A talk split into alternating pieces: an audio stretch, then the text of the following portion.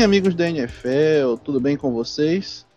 Aqui quem fala é Henrique, Henrique Della Torre, o Rico, e bem-vindos a mais um podcast, Algumas Rotas Longas. Hoje, mais uma vez, estou aqui com meu amigo Leonardo Galassi, o Léo Polêmico. Tudo bem, Léo? Tudo bem, Henrique, e com você? Comigo tudo certo, cara. Primeira semana de Wild Card aí, playoffs da NFL, foi emocionante demais, não foi não? Caramba, só jogo bom. Até o jogo ruim foi bom. E o que era ruim ficou bom. Não, concordo plenamente com você aí, mas antes da gente entrar de fato no assunto do nosso podcast de hoje, que são né, os playoffs da NFL, eu queria fazer aqui um agradecimento. Né? A gente, desde a semana passada, a gente tem aí, para quem acompanha nosso podcast, seja no Twitter, seja no feed, percebeu que a gente está com uma arte nova aí, uma belíssima logo feita pelo nosso amigo Davi, Dave Moura. E agradecer de fato de, de, de coração a ele aí por essa belíssima logo, né? A gente não seria capaz de fazer algo tão bom. A gente tinha feito uma pequeno, um pequeno rascunho antes, feito no próprio Paint mesmo, e tinha ficado bem uma porcaria. Mas aí o Dave deu essa força aí, essa moral pra gente, e a gente vem aqui agradecer a ele, né, por todo esse esse trampo belíssimo que a gente certamente não seria capaz de fazer igual. Sim, a gente tem que agradecer o Dave pelo, pelo trabalho e pela amizade. Que o Ele é, é um grande gente boa. Mas então vamos passar agora para o que vale mesmo, que é o nosso Wild Card Round, né? Eu acho que a gente pode seguir os jogos, Léo, da forma mais antepassada possível, que é seguir a ordem cronológica que eles aconteceram. Concordo. E a gente aproveita isso aí porque o melhor jogo foi o último, então a gente já fica mais feliz ainda. Sim, já ajuda no até na, no jeito que o podcast vai fluir. Então vamos então para o primeiro jogo, né? Que foi Indianapolis Colts e, e, Buffalo Bills. Você tem algum ponto específico que você queira trazer desse jogo, Léo? Olha, esse jogo foi, uma, foi um jogo belo. É, eu gostei bastante desse jogo. O Bills é um time que há algum tempo já vinha conversando, achando que tá, ele estava com um projeto interessante e tudo mais, de desenvolvimento de alguns atletas e tal. Uh, quando eles pegaram o Josh Allen, eu fiquei um pouco receoso, mas deu para perceber que é, é, um projeto bem sólido do Bills, eles sabem o que estão fazendo. E foi um jogo interessante do pro Colts também, né? Porque mesmo com um time que não tem muitas estrelas e tudo mais, uh, eles conseguiram lutar de frente a frente com um bom time, né? É, eu queria justamente fazer esse meia-culpa aqui no podcast de hoje, porque eu vim já no podcast criticando o, o Philip Rivers aí há umas duas semanas, mas ele efetivamente jogou bem, né? Ele teve um rating de quase 100 nessa partida, não lançou nenhuma, uma, nenhuma interceptação, que a gente esperava que ele fosse fazer em algum momento, principalmente quando o Colts começou a ficar mais atrás no placar, né? Mas uma coisa que a gente percebe é que, de fato, em alguns momentos faltou braço, né, pro, pro Philip Rivers. Teve um passe pro, pro Michael Pittman, se não me engano, na endzone, que ele não conseguiu completar porque faltou um pouco de força mesmo no lançamento.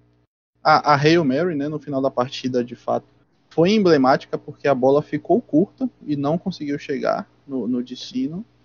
Mas uhum. por mais que o ataque de Buffalo tenha sido bem elogiado pela gente aí esses dias, eu acho que a gente precisa sim fazer uma ressalva que o Colts fez um bom jogo e aí, infelizmente, caiu na armadilha, né? Que era depender de si mesmo. Teve um field goal errado de 33 jardas, teve aquela tentativa de quarta descida que não deu certo. É, então, ele, por alguns percalços assim no meio do caminho, o Colts poderia ter tido um resultado melhor, mas não tirem nada o mérito do que eles fizeram. E como a gente já falou, né? Ninguém esperava de fato que o Colts fosse passar por esse Buffalo Bills que está tão organizado. E eu só fico preocupado com o Seahawks, né? Porque o Seahawks tem uma defesa que tem um potencial enorme. Ali com Bob, Bob Wagner, o, o Jamal Adams. Uh, o corner que eu gosto bastante, que tem o irmão, o Shaquille Griffin, eu gosto bastante dele. A linha defensiva do Seahawks também foi é uma linha defensiva que me agrada. Consistente, não é, não é excelente, mas é consistente. E o problema mesmo foi o ataque, né? O Brian Schottenheimer, mais uma vez, fazendo chamadas negligentes, eu diria. E não libera muito o Russell Wilson para fazer as coisas dele. E por isso foi demitido, graças a Deus. Vamos ver se o Seahawks coloca um coordenador ofensivo à altura do Russell Wilson. É, com toda razão, aí a demissão do, do Schottenheimer ela veio mais, antes tarde do que mais tarde, né? Como diz o ditado. E, e sim, cara, é, é, um jogo de playoff, né? jogo valendo muito aí, um confronto de divisão.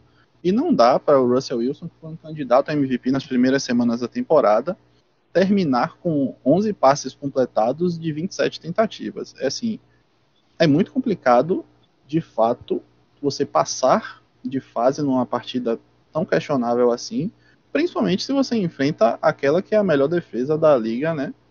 Do outro lado, Sim. enfrentando aquele que pra gente é o melhor defensor da, NFL hoje, o Aaron Donald, mesmo ele passando boa parte do jogo fora de campo. Né?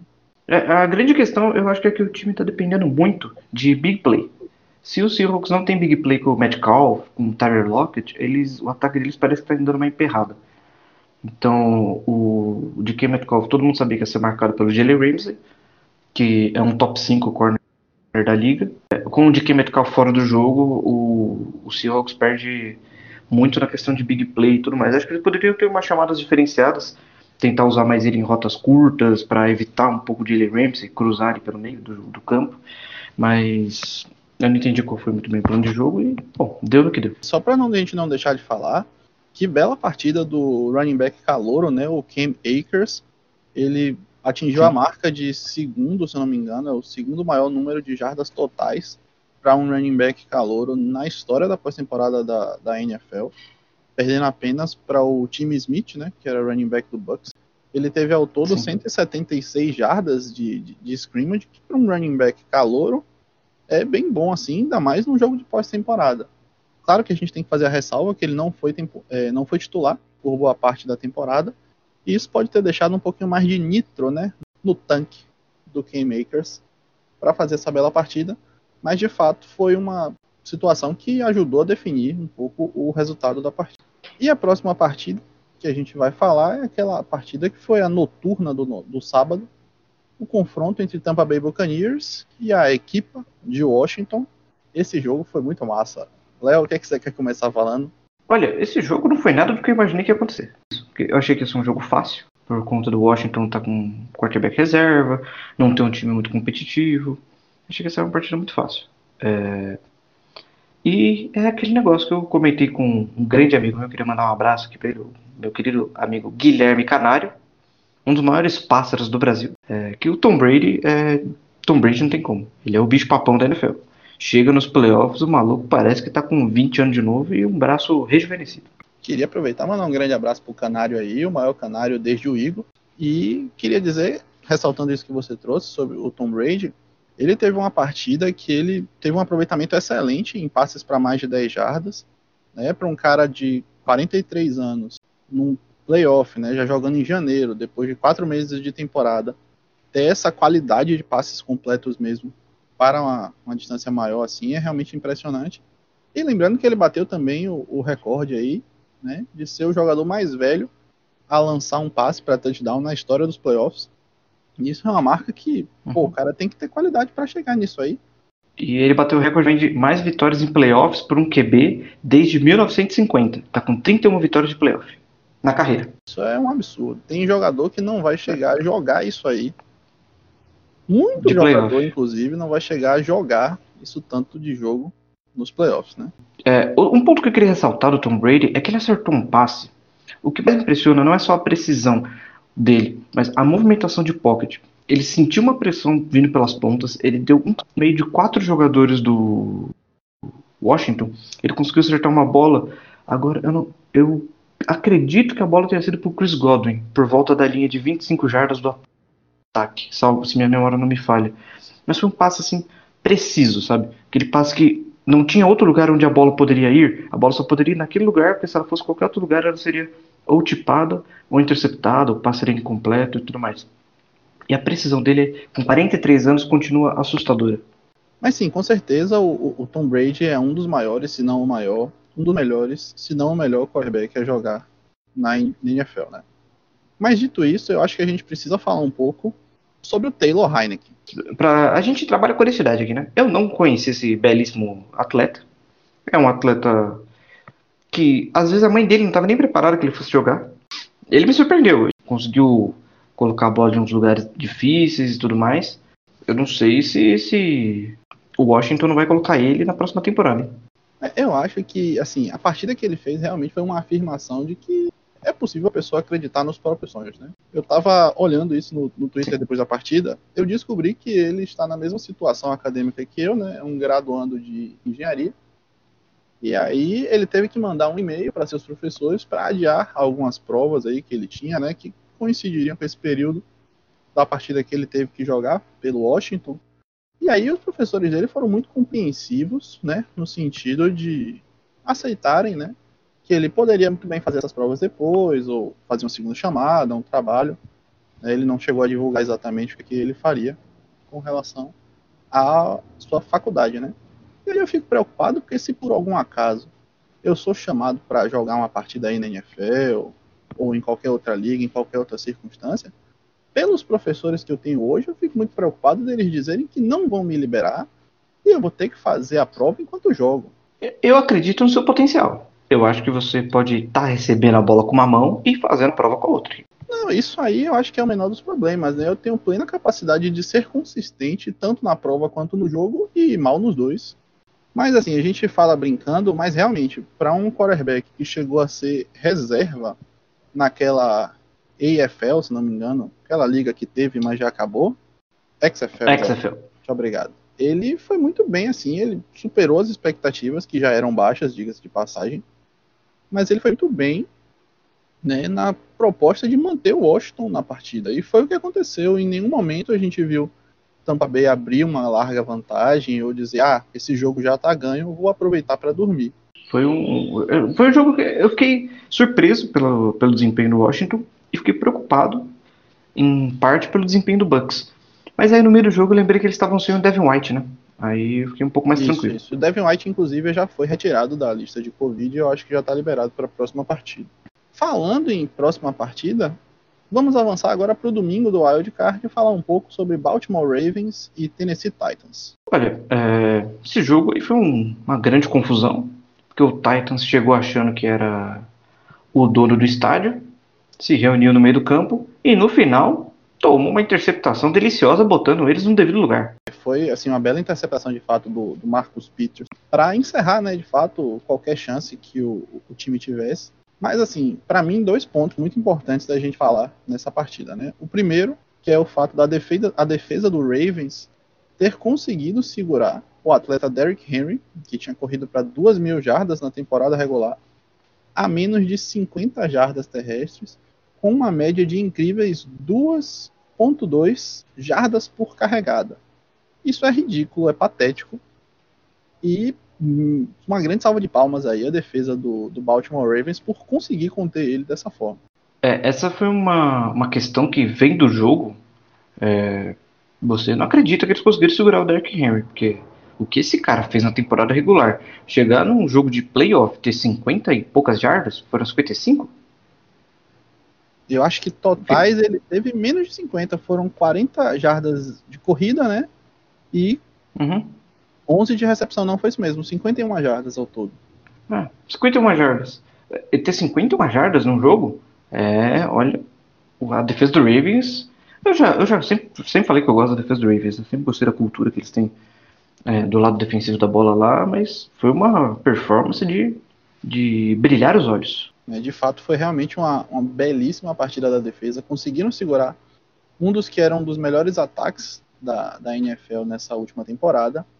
Mas para mim, o grande ponto dessa partida foi a afirmação de Lamar Jackson enquanto um quarterback de qualidade na NFL. É, a gente sabe que muito, muito se questiona, né, a, principalmente a qualidade do passe do, do Lamar. Tem muito racismo, inclusive, nessa, nessa análise, né? Desde que chegou na NFL, né? É, desde quando ele chegou, o pessoal querendo que ele mudasse para wide receiver, ou uhum. chamando de running back que passa. Um, um discurso que, que é claramente racista por causa né, de todo o histórico que a gente sabe da NFL com relação a quarterbacks negros. E eu fiquei muito, muito feliz de ver ao longo da partida o Lamar Jackson se afirmar né, como um bom quarterback. Ele começou o jogo né, mais travado, teve uma interceptação cedo, que realmente foi uma leitura muito ruim dele, mas ao longo da partida ele foi se colocando, foi se pontuando melhor, né?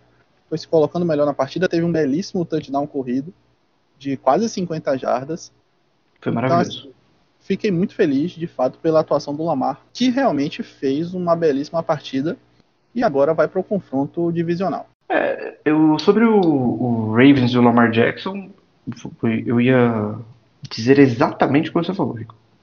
Com, não, talvez com não tão belas palavras, mas com as mesmas informações. E falando em show de bola, vamos agora para o jogo que, na questão esportiva, talvez tenha sido o mais fraco da rodada, mas na questão entretenimento, nos deixou muito felizes.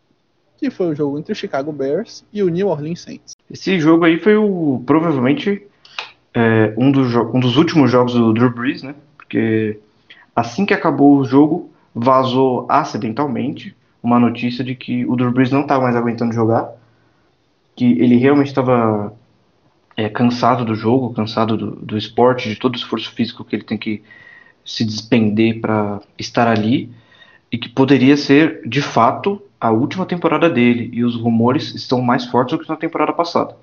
Então, podemos estar vendo um, um futuro Hall da Fama se despedindo aí, e não vou sentir falta, porque ele é, como a gente já ressaltou aqui, ele é um ser humano desprezível, apesar de ser muito bom.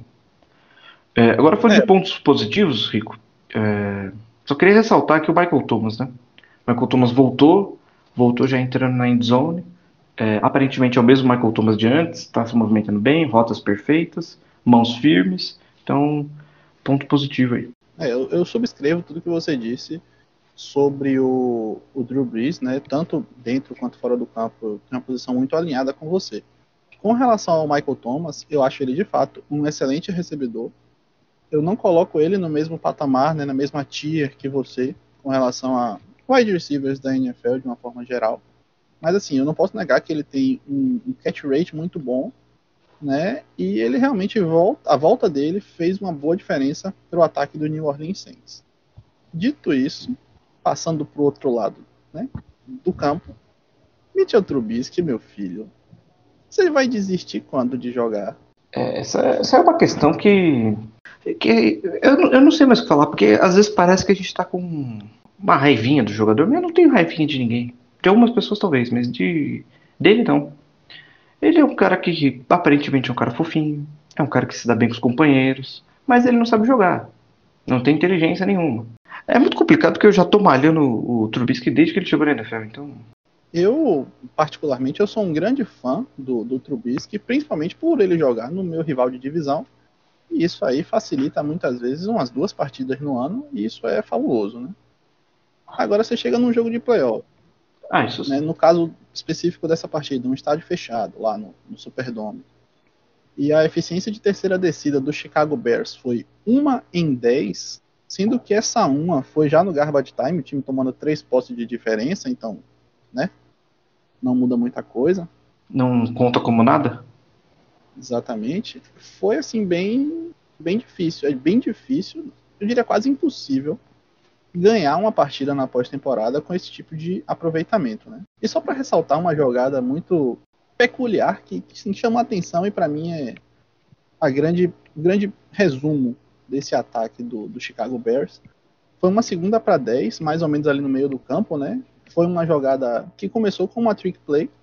É, foi um wildcat direto para o David Montgomery. Ele faz um passe para trás para o Trubisky, que estava do lado direito do campo. E aí Trubisky faz um passe longo na endzone para o, o Ims, o, o recebedor lá, que faz um belíssimo drop. Com o corner a quase 2 metros de distância dele, ele derruba a bola por entre os braços, né? Aquilo ali, para mim, foi a epítome desse ataque. Mas, para não dizer que a gente não elogiou alguma coisa, é, claro, a gente não teve essa transmissão aqui para o Brasil, mas eu diria que está de parabéns à equipe da Nickelodeon lá dos Estados Unidos por fazer uma, uma transmissão né, que, que inclui, busca trazer a criançada aí para acompanhar a NFL. Concordo. O slime é uma coisa de jovem. Jovem quadros também comparativos, né? Eles fizeram a comparação entre o Alvin Camara e o Alvin e os esquilos ele teve uma coisa que eu acho muito importante, que talvez não tenha chamado tanta atenção, né? Tem aquele programa lá do Jovem Sheldon, que é aquele cara do Big Bang Theory, quando ele era criança, né? E colocaram ele para explicar as faltas que aconteciam, uhum. né? Tipo, rolou uma saída falsa, e aí no placazinho subia uma imagem desse, desse menino aí, desse Bakuri, e ele explicava o que era uma saída falsa. É, pra gente, né, que acompanha a NFL há um tempo, isso pode parecer trivial, mas, pô, uma criança que está começando agora, né, criando interesse por um esporte, eu acho que é importantíssimo fazer isso de uma forma lúdica e, e trazer aí essa explicação, né, para a criançada. Para mim, nota 10 aí é a transmissão da Nickelodeon. O jogo nem tanto, mas a transmissão show de bola. É, eu assino embaixo, Chico. E seguindo então para o último jogo do Wild Card, eu vou perguntar para você, Léo. Quanto você daria risada de uma pessoa que virasse para você e dissesse que o Cleveland Browns ia ganhar o primeiro quarto do Pittsburgh Steelers no Heinz Field em um jogo de pós-temporada por 28 a 0? Dizer, olha, você está sob efeito de algum entorpecente? Provavelmente ela diria que não. E eu, eu ia responder e falar: bom, se você não está sob efeito de entorpecente, você está alucinando porque isso não vai acontecer. Isso é doideira demais para acontecer. É, foi realmente uma doideira essa partida, né? O, o, primeiro snap logo já começa com aquele snap muito estranho do, do Pounce, lembrando aí, fazendo cosplay de Super Bowl 48, jogando a bola por cima do quarterback. E aí faltou um pouco da sagacidade, talvez, do Peyton Manning de jogar a bola para fora para tomar apenas os dois pontos. E aí deixaram o Cleveland Browns recuperar na endzone e tomaram logo um touchdown de cara, né? É, às vezes o atleta, quando ocorre uma coisa que não era para ter acontecido, ele fica muito confuso. Ele fica achando que é programado, ele não sabe fazer. O cérebro dele tá tão cheio de, de hormônios ali, de raiva, que ele esquece de focar no jogo. E a partir daí, tudo desandou né, para a equipe de Pittsburgh. É, a gente já fez críticas a ele aqui enquanto pessoa, realmente uma pessoa deplorável mas o quarterback deles, o Ben Roethlisberger, bateu o recorde de passes completos numa partida, se não me engano, uma partida de pós-temporada, mas tem, que conferir depois se foi um recorde geral, que ele completou 47 passes em 68 tentativas, teve 501 jardas de recepção, e aí quatro touchdowns e quatro interceptações. Realmente, depois desse início tenebroso, o Pittsburgh, na medida que era possível, se reencontrou um pouco na partida, mas assim, já não dava mais, né? E, e também do lado do, do, Cleveland Browns, eu acho que é importante a gente ressaltar, eu, eu, o time tem que ficar muito atento, né? Tem que tomar muito cuidado com relação a, principalmente a próxima partida que eles vão enfrentar o Kansas City Chiefs, a gente vai fazer essa análise um pouquinho, porque o time abriu uma vantagem larga logo no início, né? Aquela pane mental que aconteceu, o time sentou em cima do resultado e começou a ter umas chamadas muito questionáveis. Tudo bem, eles estavam sem o seu head coach, né, que é o cara que faz as chamadas de uma forma é, regular para a equipe, o Kevin Stefanski, mas ainda assim eles tiveram uns três ou quatro trienouts consecutivos que chegaram a trazer o, o, o Pittsburgh Steelers de volta para a partida, né? Isso aí se acontece contra um time que tem um ataque bem melhor ajustado do que esse time de Pittsburgh é a receita do insucesso. Realmente, é uma, uma coisa que eu queria ressaltar, acabei esquecendo, eu olhei aqui nas minhas anotações agora, é o Juju Smith-Schuster, né? No Juju, eu acredito que ele está encontrando mais ou menos a posição dele, o caminho dele para ser um wide receiver mais consistente, para ser um wide receiver número um de equipe. E ele teve uma, um belo touchdown, que foi um touchdown foi levemente contestado, assim, ele segurou a bola com uma, uma força ali, mesmo tomando um, uma pancadinha ali para ver se dropava a bola. Eu, eu gostei da atitude dele, sabe? Depois do touchdown, ele não brincou, ele fez o touchdown e saiu.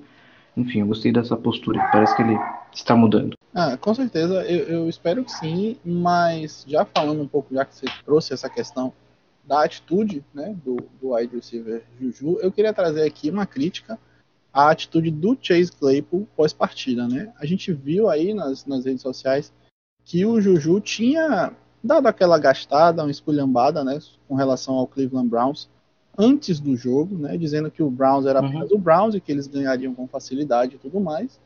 E aí na hora, no campo, a gente viu que isso não se comprovou.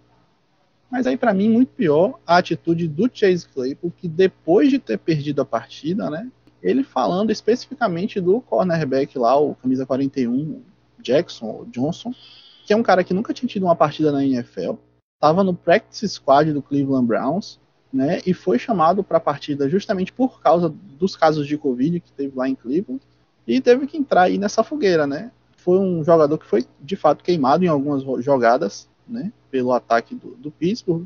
Mas assim, cara, você foi eliminado e fica falando mal, jogando o cara embaixo do ônibus, um cara que tá tendo a primeira oportunidade dele na NFL. Pelo amor de Deus, Chase Claypool. Você é calouro. Nem que você fosse veterano, você deveria estar tá fazendo isso, mas você é calouro. Se coloca um pouco no seu lugar. Você foi eliminado, filho. Fica quieto. É, esse tipo de atitude, é, infelizmente, é muito comum nos atletas de grandes ligas, né? É, na NBA acho que é menos comum da gente ver isso, mas na NFL, infelizmente, tem muito mais gente que se deslumbra mais, porque é a maior liga do, do, dos Estados Unidos, você ganha um status absurdo.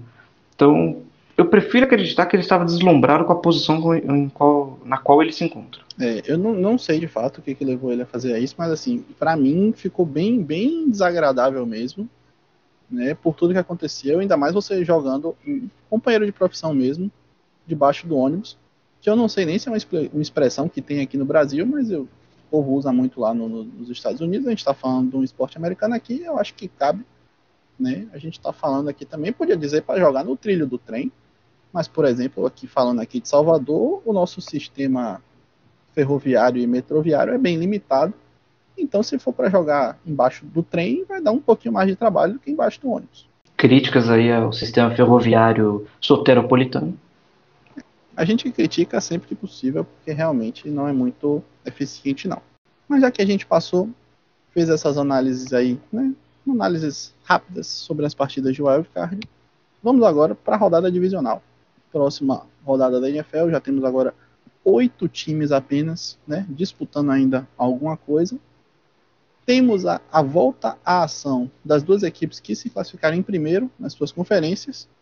E primeiro jogo que eu quero debater com você, Léo, já é o jogo de uma dessas equipes, né? Green Bay Packers e Los Angeles Rams na neve. O que esperar? O jogo vai ser na neve e acredito que o Jared Goff deve jogar, né, desde o começo do jogo dessa vez. Uh, o Aaron Donald, ele é um monstro sagrado, então provavelmente ele vai aguentar qualquer dor que ele tiver, desde que não seja uma aquelas dores que são impossíveis de se movimentar e tudo mais.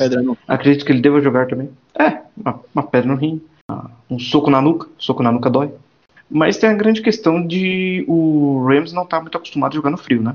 O Packers vai estar jogando em casa, vai estar com uma semana a menos. É, na verdade, uma semana a mais de descanso, né? Uma semana a menos jogada.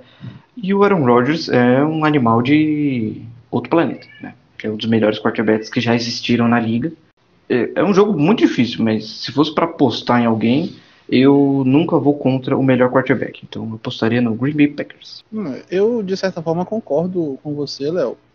A tendência é que seja o Jared Goff mesmo. O, o Alford saiu bem ruim do outro jogo, então mesmo com o dedo não estando 100%, deve ir o Jared Goff para a partida. É, o Sean McVay já deu entrevista dizendo que a probabilidade do Aaron Donald jogar é alta, mesmo que ele não esteja em 100% de suas condições físicas, ele deve sim jogar. É, eu acredito que tem sim a preferência para o, o, Green Bay ganhar, ganhar, levar esse confronto, mas eu confesso que com a partida que o Cam Akers fez na última semana, sabendo como é o Mike Patton e a sua excelente, para não dizer outra coisa, defesa em prevent que ele faz questão de colocar durante quase toda a partida, eu fico ainda um pouco preocupado e receoso e também é divisional de NFL, né? A gente não vai esperar que sejam jogos fáceis e tranquilos.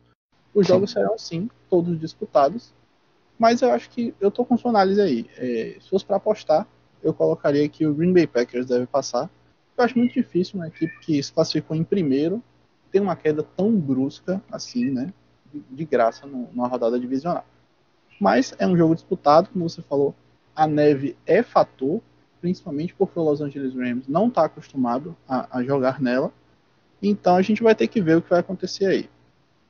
E um palpite que eu tenho aqui para mim que eu acho que pode acontecer é o Matt LaFleur fazer que nem ele fez na semana 16 contra a Tennessee e a gente ter bastante AJ Dillon em campo né, que é um, um running back bem mais físico, assim. Com, ele parece aquele trator John Deere, tá ligado? Porque uhum. é um trator verde. Então, acho que não tem muito mais explicação além disso. Quer ir pro próximo jogo?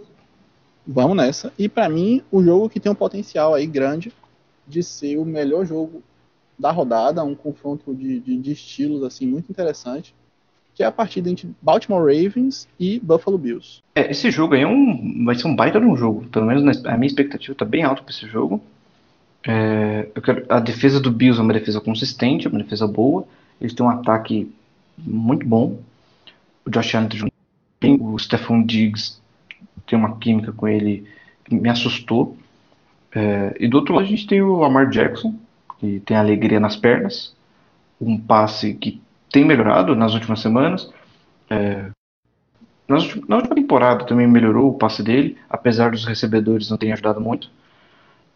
E a grande questão que fica aí é né? Depois de uma performance espetacular contra o Tennessee, Vamos ver como essa defesa vai reagir a esse ataque do Bills. Eu acredito que vai reagir bem, né, por conta de todos os elogios que eu sempre faço a essa, a essa defesa, essa cultura. Ao técnico também, o John Harbaugh, que uh, todo mundo não acredita nele, acha que ele era, um cara, ele era um cara de special teams que virou head coach, mas a defesa dele sempre, sempre foi um ponto forte do perfil de técnico que ele traz para o elenco.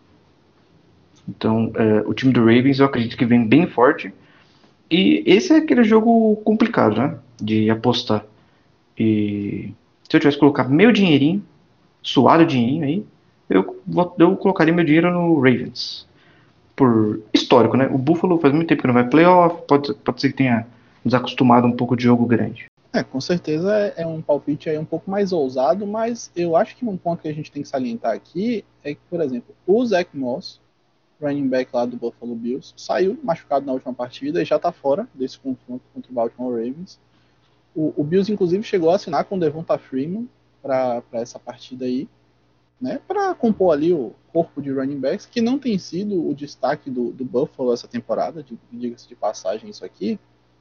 Então é bom a gente ficar de olho, né, principalmente porque tem essa questão justamente, de novo, né, da previsão do tempo, né?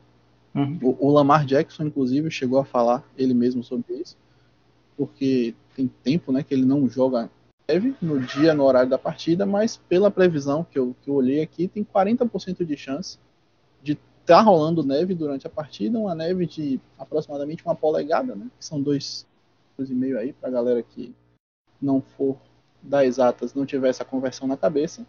E você tem aproximadamente 2,5 centímetros e meio de neve, que não é uma nevasca, né? mas atrapalha um pouco, principalmente aos recebedores se estiver nevando durante a partida. Isso atrapalha bastante.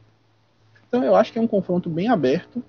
Eu não estou aqui para duvidar de nenhum dos dois quarterbacks quando chegar no limite da partida. Mas pelo que a gente viu ao longo da temporada, eu acho que o Buffalo Bills ele chega um pouquinho mais preparado e eu vou com o Buffalo Bills nessa. Concordo com a análise que o Buffalo Bills chega mais, mais preparado, mas eu discordo no, na aposta. Assim que é bom, porque aí pelo menos se a gente fizer uma apostazinha combinada, pelo menos um dos dois ganha dinheiro. E divide com o um amigo para o amigo não ficar triste. Passando, continuando na, na AFC, mas passando para a próxima partida, a gente vai para o confronto entre Kansas City Chiefs e Cleveland Browns. Olha, esse jogo aí vai ser um, um jogo bem interessante de assistir, né? É, de um lado a gente tem o Patrick Mahomes, que não precisa de apresentações, um ataque muito dinâmico do Cleveland, do Cleveland, desculpa, do Kansas, um ataque muito dinâmico do, do Kansas e o, uma linha ofensiva não muito interessante, né? O Browns tem o Miles Garrett, que é, por si só é um bicho de algumas cabeças, tá? bota um medo ali grande, é um cara muito forte, muito rápido, muito bom. A linha defensiva do Cleveland é uma linha ok. E eu só quero ver como eles vão lidar com a sagacidade do Ed Reed, que ele é um técnico muito sagaz, que tem jogadas sempre imprevisíveis.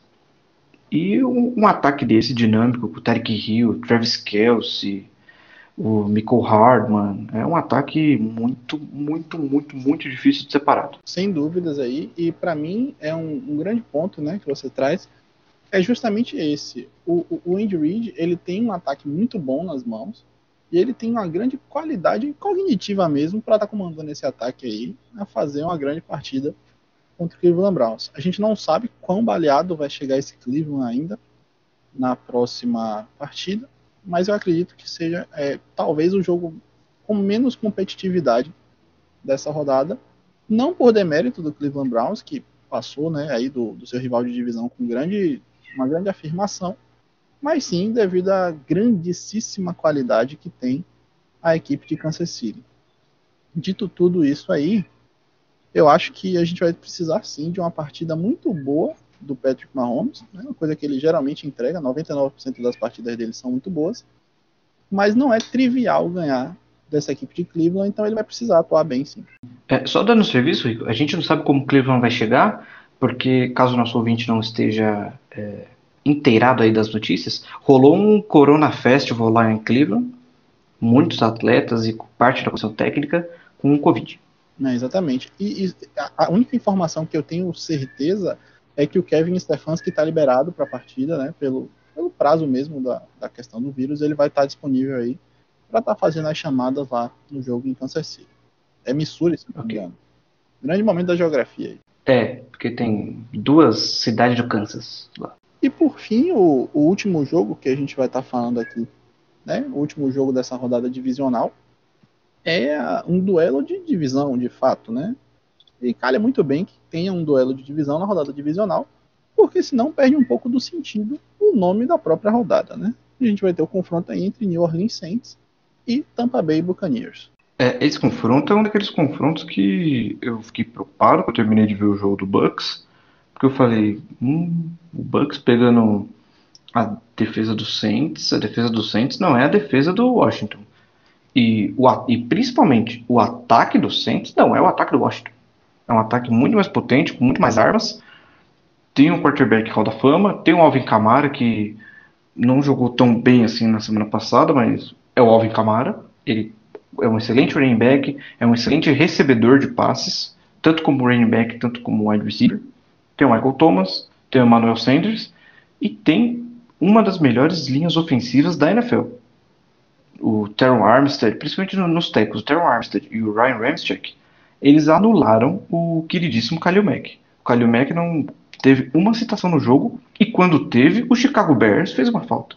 É, verdade, a, a, linha ofensiva do, do, New Orleans é realmente muito boa. Eu acho que esse confronto ele tem tudo para ser uma belíssima partida, né? A gente, ao longo da temporada, já teve dois encontros entre Tampa Bay e New Orleans. New Orleans saiu vitorioso nas duas partidas. Mas como a gente já debateu aqui algumas outras vezes, a gente sabe que o, o Tom Brady é um cara rancoroso, né? Tudo que estiver ao alcance dele para poder ele estar tá fazendo aí para ganhar essa partida, ele vai tentar fazer.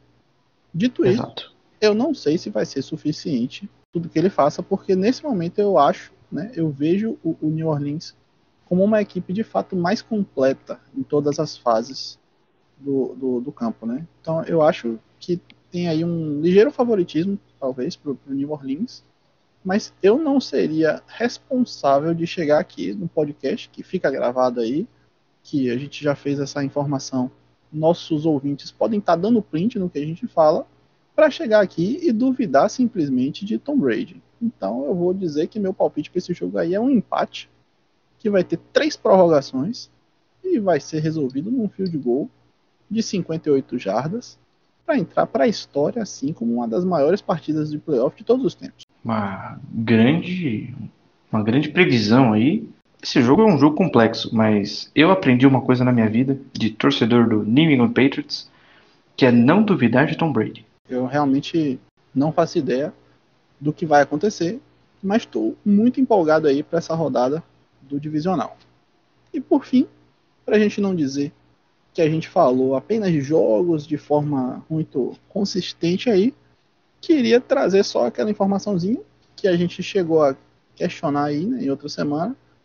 O Philadelphia Eagles de fato demitiu o até então head coach Doug Peterson e o Jeffrey Lurie, que é o GM lá da, da franquia, já está aí no mercado em busca de outros nomes para assumir essa posição. É, o Jeff Lurie tem um grande problema de megalomania, né?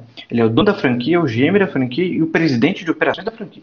Mas então fica aí o, a sugestão aos nossos ouvintes, né? Tomando como exemplo esse caso do Doug Peterson.